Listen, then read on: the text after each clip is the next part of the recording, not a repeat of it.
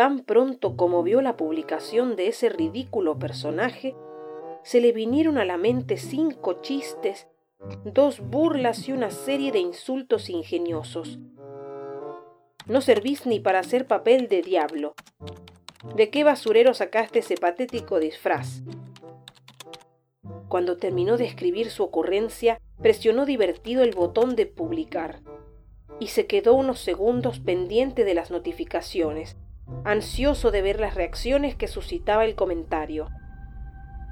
De repente, se oyó un horrible chillido y surgió de la pantalla aquel mismo personaje rechoncho con cabellera de fuego, cola en punta de flecha y un afilado tridente que agitaba con violencia.